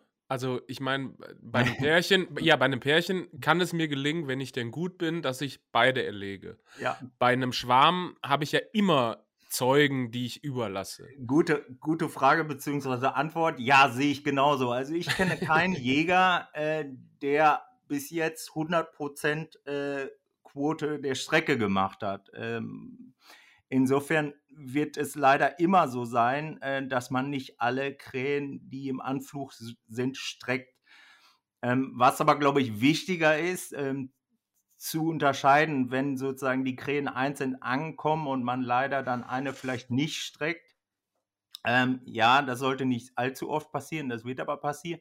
Ähm, es geht aber dann auch darum, wenn zum Beispiel ein Schwarm kommt, dann muss man sich schon überlegen, ob man in den Schwarm äh, den Schwarm bejagt oder einzelne Krähen aus dem Schwarm beschießt oder eben nicht, weil die, die anderen Krähen dann natürlich wegkommen und dann sozusagen im Kollektiv das Wissen dann noch viel höher ist, als wenn jetzt nur eine einzelne Krähe wegkommt.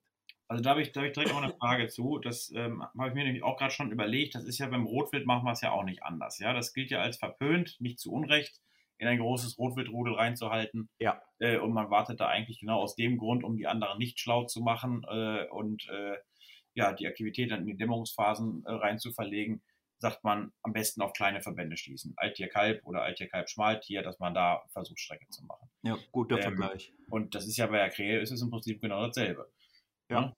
Ähm, das könnte man so machen, aber was soll ich jetzt? Ich habe den Faden verloren, Mensch. Hm. Aber ich meine, die Jungvögel sind doch, also die Jungvögel sind doch fast immer im Schwarm unterwegs, gerade zu Beginn der Jagdzeit. Das heißt, wenn ich die so nicht bejage, dann, also die kommen mir ja selten als Pärchen, oder?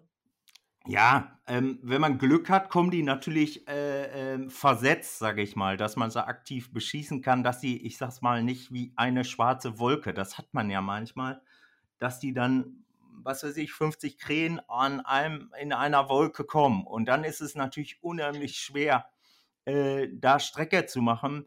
Äh, da muss man sich vielleicht in der Bejagungsstrategie auch überlegen, äh, macht es vielleicht Sinn, dann das äh, Logbild am Morgen aufzubauen, wo die dann sozusagen in einem Zug losziehen? Oder ähm, geht man dann vielleicht doch eher in den Abend, wo dann die Krähen Richtung Schlafplatz vielleicht doch eher vereinzelt ankommen, dass man sie auch einzelner bejagen kann. Da muss man aber gucken, ein bisschen, wie verhalten sich die Krähen vor Ort und meiner Meinung nach ist das auch ein bisschen tagesabhängig, ähm, äh, wie die Krähen dann reinkommen. Aber ich bejage jetzt Schwärme auch nicht aktiv. Am Ende ist es auch ein bisschen Gefühle und Erfahrung. Mhm. Aber, also ich habe jetzt wieder die Frage im Kopf, was ich ihr noch stellen wollte. Ähm, macht man die nicht auch schlau dadurch, wenn ein Schwarm kommt und man eben ihn nicht beschießt? Irgendwann werden sie ja merken, irgendwas stimmt da nicht. Da, irgendwann werden sie ja entweder uns Jäger entdecken oder entdecken, dass dieser, dieses Krähenlockbild künstlich ist und auch wenn kein Schuss gefallen ist und kein Tier da bejagt wurde, ähm, wissen sie ja, da stimmt irgendwas nicht. Macht das das die nicht auch schon schlau und misstrauisch fürs nächste Mal?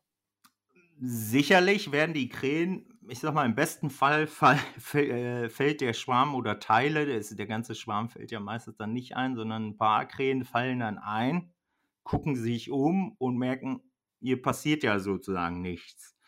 Äh, Im besten Fall merkt, ist der Tarnschirm aber so abgetarnt, dass der gar nicht äh, äh, sichtbar wird. Und die Jäger müssen sich dann natürlich auch extrem ruhig verhalten, dass sie gar nicht ähm, Aufmerksamkeit auf sich ziehen. Und im besten Fall ziehen die Krähen dann wirklich weiter, ohne dass sie wirklich assoziieren können. Oh, das Logbild hat jetzt mit dem Jäger hinter dem äh, Tarnschirm zu tun also, aber ich gebe dir recht, wenn man natürlich dann als Jäger da auffällt, äh, dann werden die Krähen sicherlich zukünftig misstrau äh, misstrauischer noch sein. Das bringt mich gleich zum nächsten Punkt, zur nächsten Frage. Du sagtest, der Jäger muss sich dann ruhig verhalten oder die Jäger müssen sich ruhig verhalten. Ähm, was ist denn eigentlich mit dem Hund? Also ein Hund ist ja in der Situation, ist ja wahrscheinlich auch recht unruhig, wenn er merkt, da ist schon was los. Ja. Ähm, und dann generell der Einsatz von Hunden. Würdest du das empfehlen? Ja, nein. Ähm, geschossene Krähen, wenn die da liegen, soll man die dann einsammeln, wenn nichts anderes an Krähen am Himmel ist, zu sehen ist? Oder soll man die besser liegen lassen? Soll man die ins Logbild integrieren? Ist es wichtig, wie rum die liegen äh, ja. dabei? Was, was, sind da deine Erfahrungen? Also, äh, erstens ist ja in manchen Bundesländern auch erstmal ein brauchbarer Hund vorgeschrieben. Äh, macht auch absolut Sinn, um die Krähen zu apportieren. Ähm, Übrigens, wenn man einen Hund hat, äh, mit dem man an Krähen arbeiten will, muss man teilweise den früh genug an Krähen gewöhnen, weil einige Hunde mögen anscheinend den Geruch von Krähen nicht. Also die tun sich ein bisschen schwer mit dem Apport von Krähen. Ähm, ähm, dann äh, ja, einen Hund äh, im Tarnschien haben, das funktioniert eigentlich gut, aber er muss auch wissen, was er, zu tun hat. Ähm, sprich, wenn er im Tarnschirm ist, dann muss er auch zum Apportieren irgendwo einen Ausgang erstmal haben. Das muss man im Tarnschirm auch berücksichtigen, weil es soll schon vorgekommen sein, dass Hunde auch ganze Tarnschirme mitgerissen haben. Insofern, ich glaube, das ist schon dem einen oder anderen Mal passiert in dem Eifer des Gefechts. Ähm, und ähm, der Hund sollte apportieren, also Krähen immer aus dem Logbild rausholen, weil wie du es, äh, wie wir es vorher schon gesagt haben, ähm, wenn eine Krähe auf dem Rücken liegt oder irgendwie unnatürlich ausschaut, äh, dann werden die Krähen, die dazustehen, sofort hassen oder sofort misstrauisch werden. Hm. Äh, insofern würde ich immer apportieren lassen und nicht versuchen, äh, man kann die natürlich versuchen ins Logbild zu integrieren, aber äh, es ist unheimlich schwierig, dann geschossene Krähen genau so zu positionieren, dass sie eine natürliche Haltung haben. Äh, wenn dann eine Schwinge irgendwie wieder komisch runterhängt oder so, dann ist die Gefahr, dass die Krähen das wieder sehen oder ähm verstehen, hoch. Deswegen das einfachste und schnellste ist apportieren, in den Tarnschirm holen und weiterjagen. Jetzt haben wir mehr als eine Stunde rund um das Thema Krähenjacht und allerhand Facetten rundherum geredet. Vielleicht zum Abschluss von euch beiden ähm, würde mich interessieren, was sind eurer Erfahrung nach, ich sag mal so, zwei, die zwei bis drei häufigsten Fehler, die gemacht werden beim Einstieg in die Lockjacht auf Krähen? Also ich würde das eigentlich am liebsten direkt an Ferdi weitergeben, weil der ist der Profi und ich bin da, hab, bin da wirklich total unerfahren. Aber wenn es recht ist, würde ich eine letzte Frage dem Ferdi noch stellen im, im Vorab. Gerne. Also ich könnte noch einen ganzen Tag kann. drüber sprechen. Bitte? Ja, wir müssen, Markus hat recht, also eine Stunde ist eigentlich für uns schon, das ist schon sehr lang, das ist eigentlich so die Schallgrenze. Ja. Aber ich glaube, das ist eine, schon eine entscheidende Frage.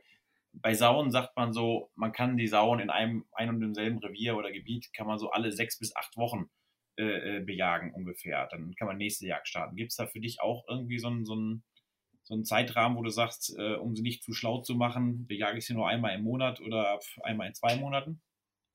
Ähm, ja, ich würde zumindest die Plätze dann nicht immer den gleichen Platz, sondern im Revierteil. Also es hängt jetzt ein bisschen davon ab, wie groß ist das Revier. Ne? Das ist bei Sauen natürlich genauso.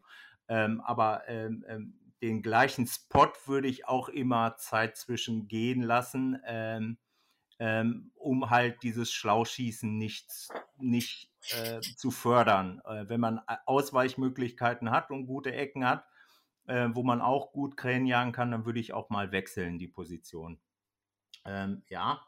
Aber dass du mal so, so, irgendwie so eine Anzahl von Wochen nennen kannst, so Pi mal Daumen.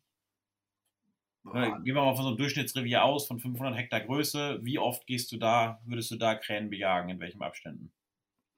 Also ich mache es immer punktuell, äh, wie das auch mit den anderen Jagden, Jagdarten zusammenhängt. Aber äh, im Sommer dann natürlich sehr intensiv, äh, mehrere Male hintereinander, aber dann an verschiedenen Stellen. Dann kommt meistens irgendwann die, die anderen äh, äh, Jagden.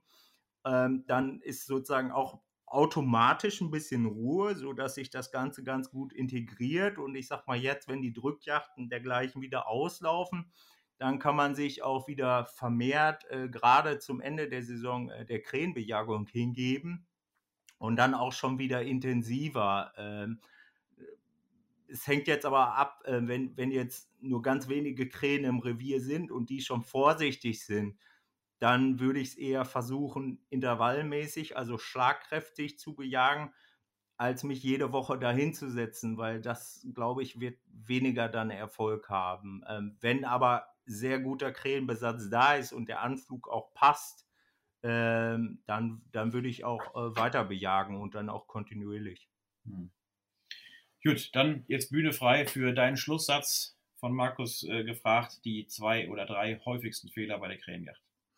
Also ich glaube, die, die häufigsten Fehler bzw. Unterschätzungen sind, dass wirklich sich vor der Krähenjagd sehr wenig Gedanken gemacht wird, wo wäre es optimal, die Krähe zu bejagen. Sprich, dass Auskundschaften leider ein bisschen vernachlässigt wird. Ähm, diese Vorbereitung ist aber wirklich äh, essentiell für den Jagderfolg auf der Krähenjagd, dass ich die, den richtigen Spot suche und mir Gedanken mache, wo könnte die Krähe wie am besten reinkommen. Das wird aus meiner Sicht sehr oft unterschätzt bzw. nicht sauber vorbereitet. Und äh, während der Krähenjagd ist meine Erfahrung erstens, dass das Logbild manchmal, wenn da Fehler im Logbild sind, äh, dann nicht sozusagen nachjustiert wird. Viele fragen sich, oh, warum kommen die Krähen erst und drehen dann ab? Da muss wahrscheinlich irgendwas an dem Logbild oder an der Tarnung nicht stimmen. Und dann vielleicht noch als Ergänzung, äh, kurz vorm Schuss oder während der Krähenjagd äh, ist mir auch aufgefallen, dass teilweise die Leute nicht ruhig bleiben. Sprich, dass man die Krähen auch wirklich dann zustehen lässt und nah kommen lässt und dann abwartet und erst wirklich sich in Tarnschirm äh, zum Schuss bereit macht, äh, kurz bevor der Schuss da ist. Also man kann sich vielleicht noch orientieren, so ein bisschen, wenn man, wenn man die Augen der Krähe oder die Ständer der Krähe sieht, dann kann man eigentlich immer ganz gut wissen, jetzt, jetzt kann ich hervorkommen und aus der Deckung kommen. Und ähm, es wird, wird sich da zu wenig, glaube ich, auf den Schuss noch konzentriert und das ähm, macht dann oft die, die gute Vorarbeit dann leider auch zunichte, weil die Krähe dann kurz vorm Einfallen wieder abdrehen. Ja, also ich würde sagen, so kann ja gar nichts mehr schiefgehen. Ne? Und wenn weitere Fragen bestehen, dann sollen die Zuhörer dich anrufen. ja, ja, absolut. Also wenn Fragen sind, wir, wir, wir haben da wirklich Lust drauf, schreibt uns über Instagram oder info.ovis.de, äh, dann äh, tut mir nur eingefallen, investiert in ordentliche Ausrüstung und kauft euch keinen Schrott, weil dann werdet ihr leider zweimal kaufen müssen und äh, das ist eigentlich für die Krähenjacht sehr kontraproduktiv und wenn ihr einmal was vernünftig macht, habt ihr jahrelang, könnt ihr damit Spaß haben und tut wirklich, das ist wichtig, ähm, als ein Baustein der, der Niederwildhege ist die Krähenjacht wirklich nicht zu vernachlässigen. Tut ihr eurem Niederwildbesatz was Gutes. Ein wunderbarer Schlusssatz. Also da geht einem das Herz auf. Ich bedanke mich auf jeden Fall bei, bei euch beiden, Ferdinand und bei Peter, dass ihr heute mit mir hier diesen Podcast gemacht habt. Ich bedanke mich auch bei allen Zuhörern, die hier ja über eine Stunde äh, geballtes Wissen rund um die Krähenjagd hoffentlich aufgesaugt haben. Ähm, ja, von mir bleibt nur Weidmanns Heil für die aktiv laufende Drückjachtsaison, Weidmanns Heil für die ersten Krähenjachten des Jahres oder schon für die kommenden oder für eure ersten vielleicht ja, das war's von mir. Gerne und kräftiges Weidmann sein. Macht's gut. Ciao, ciao. ciao, ciao. Das war der DJZ Kanzelklatsch. Wenn Sie die DJZ nicht nur hören, sondern auch lesen und im Bewegtbild sehen möchten, dann ab zum Kiosk. Oder noch besser, gleich ein Abo abschließen.